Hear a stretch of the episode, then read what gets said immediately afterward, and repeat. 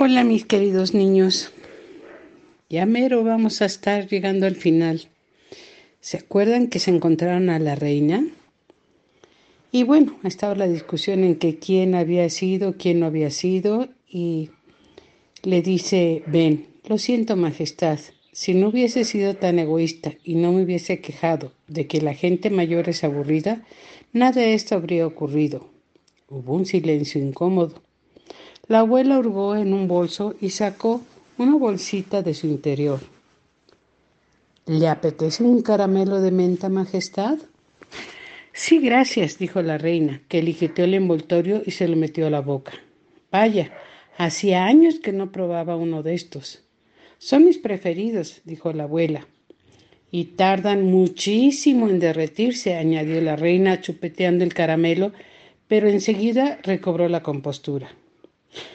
¿Sabéis que fue el último insensato que intentó robar las joyas de la corona? preguntó la reina. ¿Acabó ahorcado, desollado y descuartizado? aventuró Ben sin poder ocultar su existación. ¿Lo creéis o no? Le perdonaron, contestó la reina con una sonrisa irónica. ¿Le perdonaron? preguntó la abuela. En 1671, un irlandés que se hacía llamar Coronel Blood intentó robar las joyas, pero los guardias lo cogieron cuando se daba la fuga. Ocultó esta misma corona que ahora llevo puesta bajo su capa y la dejó caer al suelo nada más salir del edificio. El atrevido plan del coronel Blood le hizo tanta gracia al rey Carlos II que ordenó ponerlo en libertad. Tengo que buscarlo en Google, dijo Ben. No sé qué es eso de Google, dijo la abuela. Yo tampoco, dijo la reina con una risita. Así que, por no romper con la tradición, eso es lo que haré.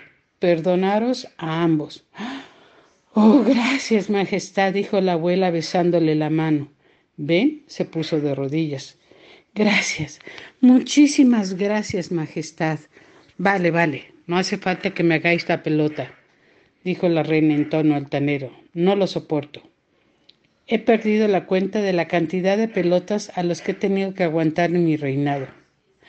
Lo siento muchísimo, Su Majestad Alteza Real, dijo la abuela. A eso me refiero precisamente. Está usted paleteándome, replicó la reina. ¿Ven? Y la abuela se miraron temerosos. Era difícil hablar con la reina sin pelotearla ni, ni un pelín. Y ahora Marchaos de una vez, ordenó la reina, antes de que esto se llene de guardias. Y yo no y no os olvidéis de verme en la tele el día de Navidad. Amanecía cuando por fin volvieron a Grey Close. Esta vez no había ningún coche patrulla dispuesto a acercarlos a su destino. El viaje en motosilla desde Londres se le hacía eterno, Remontaron los badenes de las calles uno tras otro, pumba, pumba, pumba. Enfilaron lentamente el camino de acceso a la casa de la abuela. Menuda nochecita, dijo Ben con un suspiro. Y que lo jures, recórchules, me he quedado aniquilazada de pasar tanto tiempo sentada en este cacharro, refunfuñó la abuela mientras se apeaba de la motorcilla con esfuerzo. De verdad que lo siento, Ben, dijo tras una pausa. Lo último que quería era hacerle, hacerte daño, pero me lo estaba pasando tan bien contigo que no quería que se acabara. Ben sonrió. No pasa nada, dijo. Comprendo por qué lo has hecho y no te preocupes, sigue siendo mi abuela la gánster. Gracias, musitó la abuela. De todos modos, Creo que esta noche hemos tenido bastantes emociones para toda una vida. Quiero que te vayas a casa, que te portes bien y te concentres en la fontanería. Lo haré, te lo prometo. Se acabaron los grandes golpes, dijo Ben entre risas. De pronto, la abuela se quedó quieta como una estatua. Miró hacia arriba. ¿Ven? Oyó el traqueteo de un helicóptero por encima de sus cabezas. Abuela, la abuela ajustó el volumen del audífono y aguzó el oído. Hay más de un helicóptero. Suena como toda una flota. Nino, Nino, Nino, Nino, Nino. Las sirenas de la policía ulularon a su alrededor y en cuestión de segundos varios agentes fuertemente armados lo rodearon desde todos los ángulos. Ben y la abuela ya no podían ver ninguna de las casas de la calle porque estaban cercados por un muro de policías con chalecos antibalas.